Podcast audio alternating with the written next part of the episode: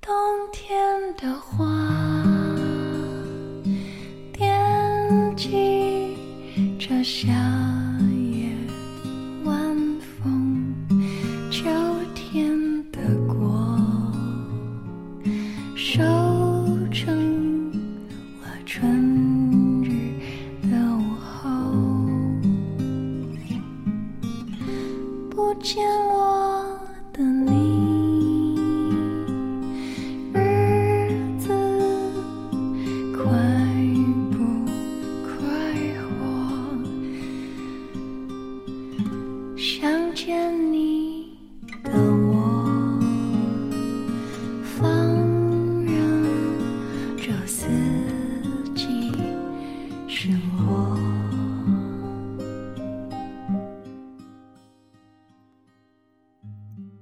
爱的小伙伴们，大家晚上好！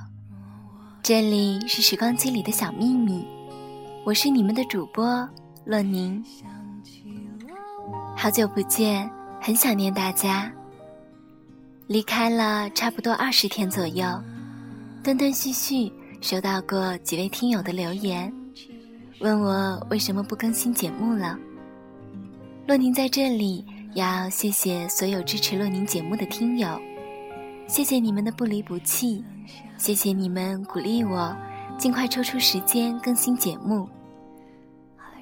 若你也发现，最近一段时间有很多新的朋友订阅了我的电台，在这里也要谢谢这些新朋友的支持和喜欢。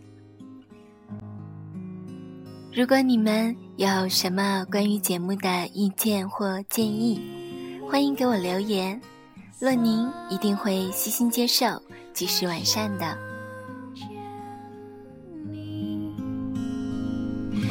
靠近你眼睛，你的心，一二三四，我想。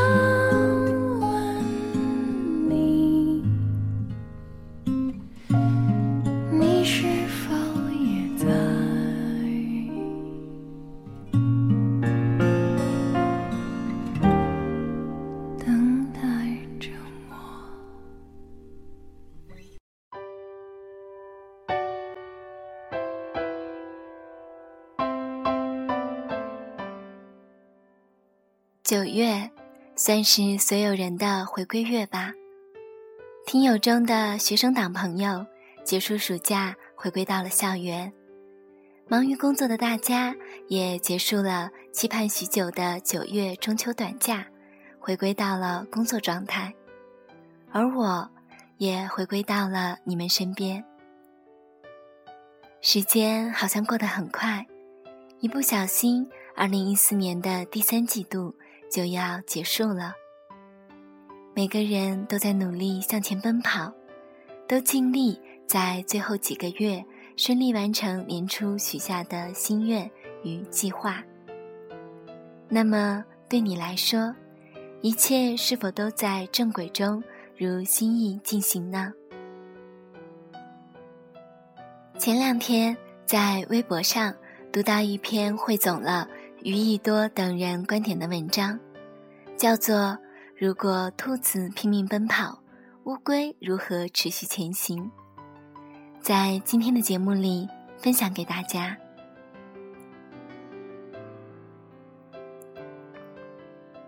相信大家都听过龟兔赛跑的故事，你有没有想过，如果兔子没有偷懒睡觉，乌龟该怎么办？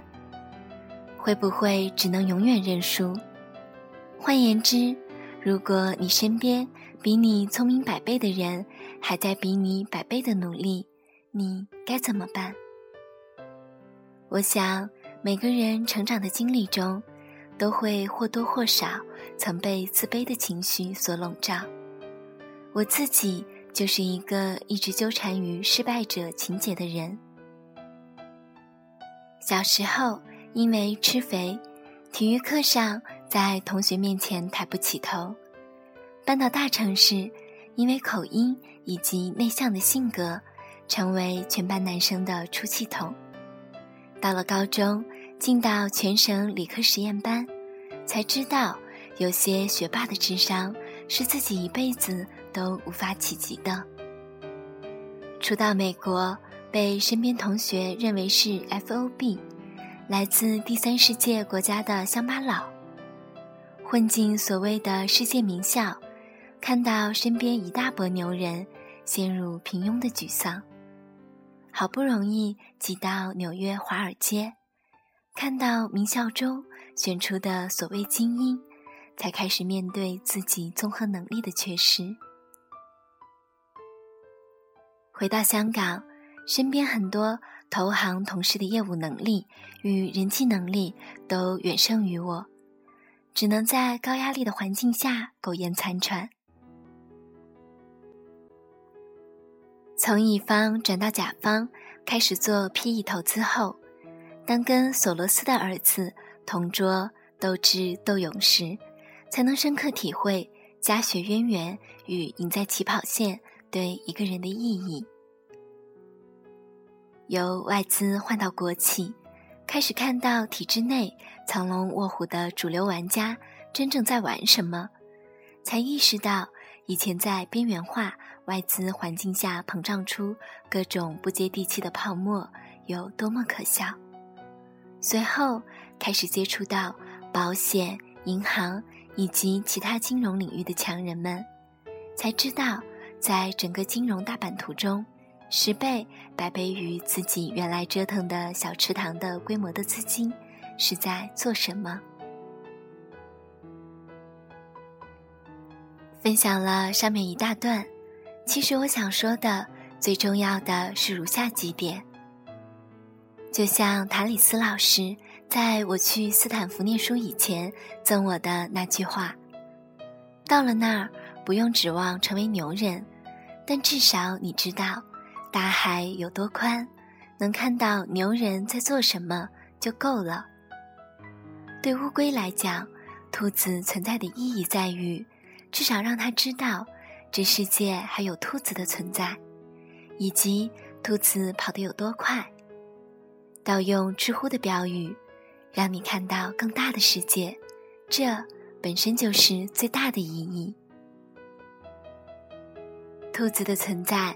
能够让乌龟直面自己就是一只乌龟这个事实，有勇气面对真实的自己，才能准确定位自己，也才能冷静的思考最适合自己的人生规划。而这很多时候恰恰是最知易行难的事。其实，人越往后走，越会深刻体会到。阶级的不可逾越性，愤青的时候会咒骂，这世界为什么这么不公平？可当你不再被荷尔蒙冲昏头脑时，也许你会开始思考：既然现在是这种情况，那我应该做点什么呢？当你绞尽心机让自己变得更好的同时，也许你也在让这个世界变得更好。当樱木花道完成两万球的训练之后，他才知道流川枫有多厉害。因为在一次比赛中，他看到流川枫的一个中投，这个起跳、这个姿势、这个弧线，竟然是他训练中想象的最完美的画面。他很生气，紧握拳头，又不甘心。他问教练。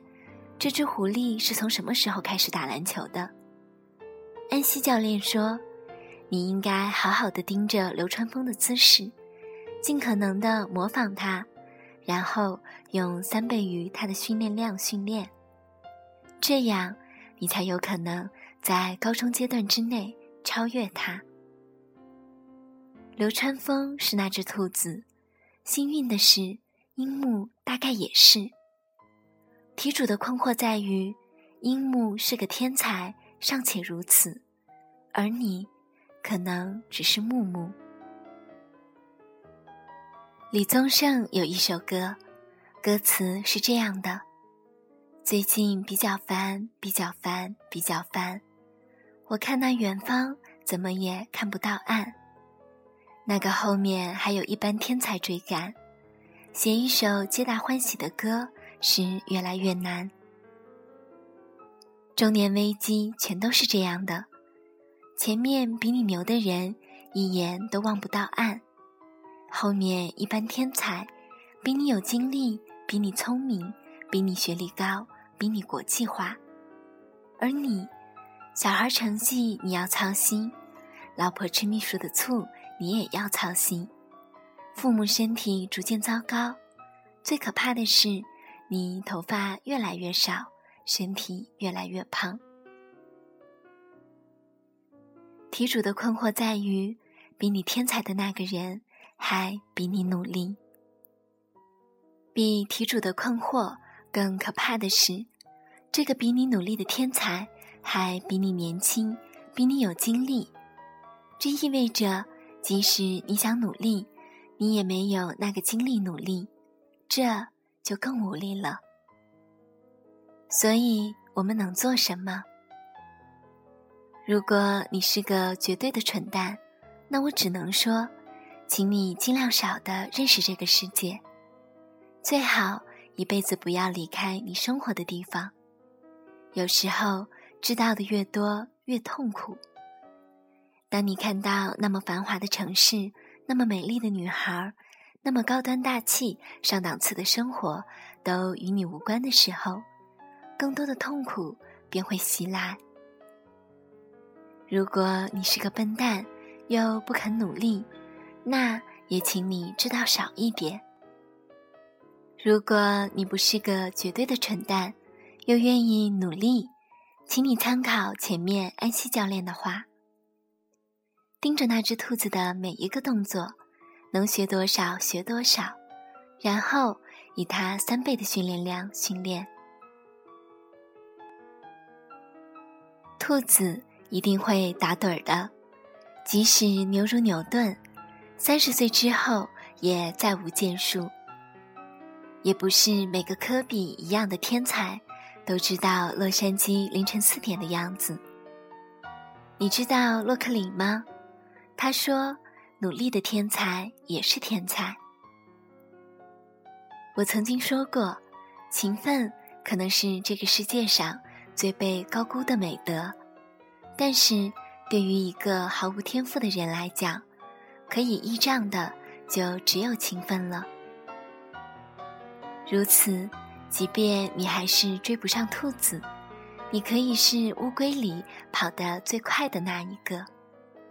如此，即便你是木木，你也能做成一个每天都比昨天好一点的木木。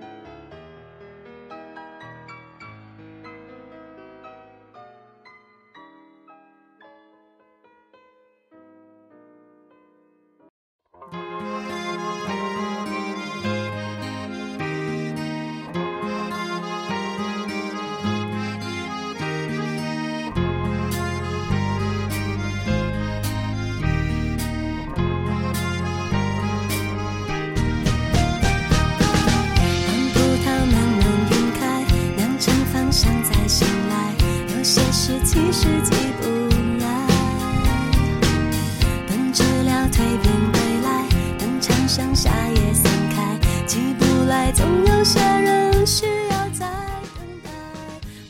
这期节目的最后，洛宁想把梁静茹的《慢慢来比较快》这首歌送给我的听众朋友们。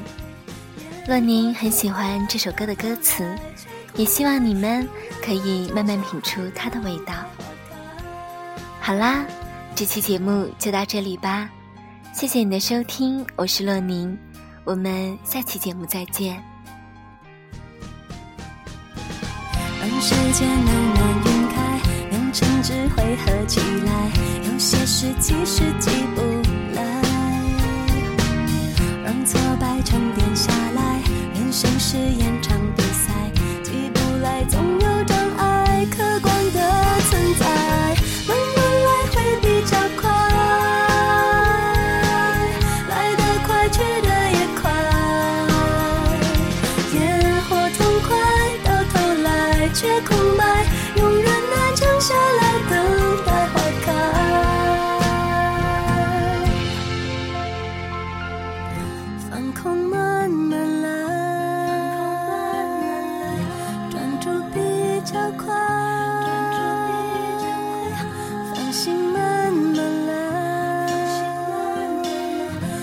爱情的未来。